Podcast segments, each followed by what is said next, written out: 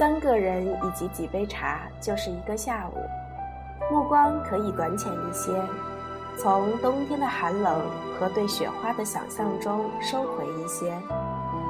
花儿姑娘的相互照亮，抹粉先生的自觉意识。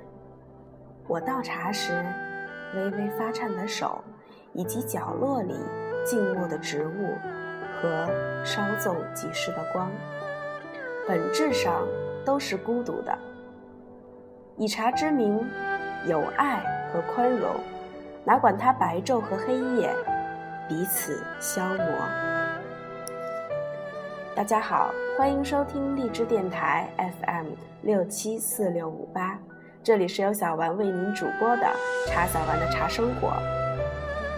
十分的荣幸能够有机会借助威林安的平台来和朋友们一起分享我的茶生活。威林安的朋友们也许对小丸还比较陌生，所以请允许我先简短的自我介绍一下，以便大家对我有更好的了解。我叫茶小丸，一个爱茶爱生活的小茶徒。一四年毕业于浙江农林大学茶文化专业，现居住在临安。一直以来，最大的梦想便是希望有更多的朋友可以了解茶，了解茶生活。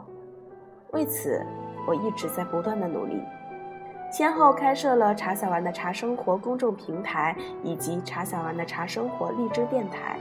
希望可以通过笔触和声音来向更多的人传播我的信仰。这一次来到威灵恩的平台呢，是想和大家一起来分享一些关于冬至茶的那些事儿。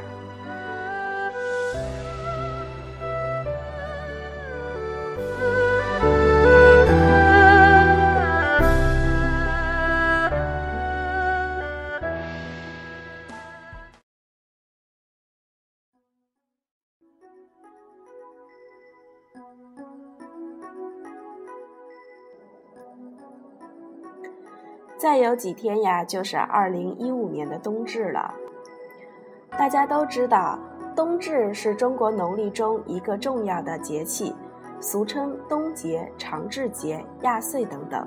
它是二十四节气当中最早被制定出来的一个，时间在每年的公历十二月二十一日至二十三日之间，所以今年的十二月二十二日就是冬至。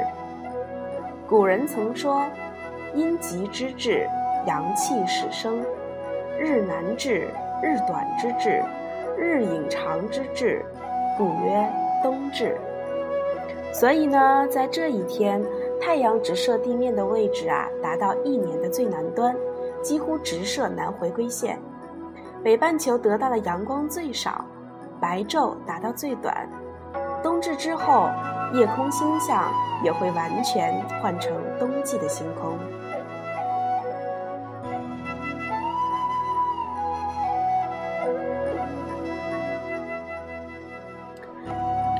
在这一天呢，全国各地有许多不同的风俗。小丸是北方人，在我们的家乡呀，冬至这一天是要吃饺子的。传说这种习俗是为了纪念医圣张仲景。冬至舍药而留下的。有谚云：“十月一，冬至到，家家户户吃水饺。”在离我家乡不远的山东滕州，冬至这一天呀是要吃羊肉、喝羊汤的。相传汉高祖刘邦在冬至这一天吃了樊哙煮的羊肉，觉得美味之至，赞不绝口。从此便在民间形成了冬至吃羊肉的习俗。所以呢，朋友们有机会到山东去玩的话，不妨去尝尝鲜美的羊汤。毕竟山东不只有青岛大虾哟。再说说江南的冬至习俗，在江南水乡，冬至之夜呀是要全家欢聚在一起吃赤豆糯米饭的。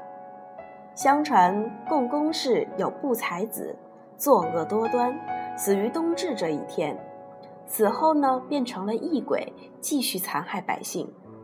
但是这个异鬼呀，最怕赤豆，所以人们就在冬至这一天主吃赤豆饭，用以驱避异鬼，防灾驱病了。所以爸爸妈妈们不妨在这一天煮一些赤豆饭，然后全家团聚一起吃吧。另外呢，苏州的东酿酒、江西的麻糍、台州的雷园也都是当地人要食用的。直到今天啊，嘉兴的人们还保留着冬至吃桂圆烧蛋的习俗。所以，如果朋友们也想在家里尝试一下的话，可以浏览音频下方的文字，小兰已经把食谱教程整理出来了。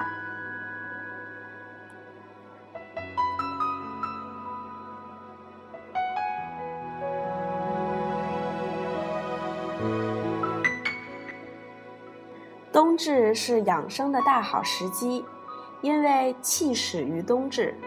从冬季开始呢，生命活动便由衰转盛，由静转动。此时科学养生有助于保持旺盛的精力，而防早衰，达到延年益寿的目的。而冬至时节，也可以通过茶饮的方式来调节自己的身体。您可以选用味甘性温的红茶，以利蓄养人体阳气。红茶含有丰富的多酚类物质和水溶性果胶，可以抗氧化，促进您肠胃的消化，增加身体的抵抗力，保持皮肤的弹性。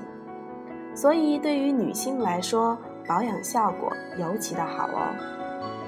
另外呢，您也可以加入一些玫瑰花或者康乃馨。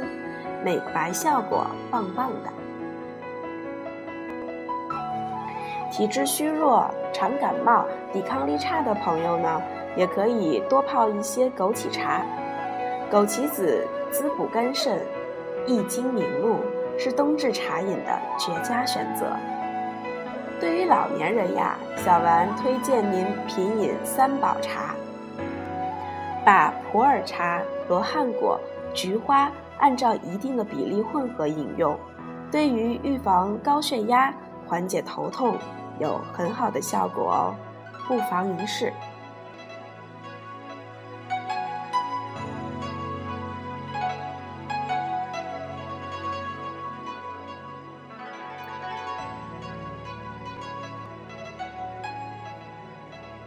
以上的这些就是今天要跟大家分享的。在冬至时节，如何的用饮食来调理自己的身体？说了这么多，其实就是本着一个初衷：小丸希望通过一点点的努力，让更多的人可以了解茶。如果您可以喜欢上它，那就再好不过了。当然，您有什么想法、故事，希望通过小丸的声音来传播的话。或者对节目有更好的建议，都可以直接通过平台找到我的联系方式。小丸期待您的声音。那么这期的节目就到这里了。如果您对茶有一点点兴趣的话，可以来小丸家喝茶，或者参与我们的茶会活动。我们期待着您的参与。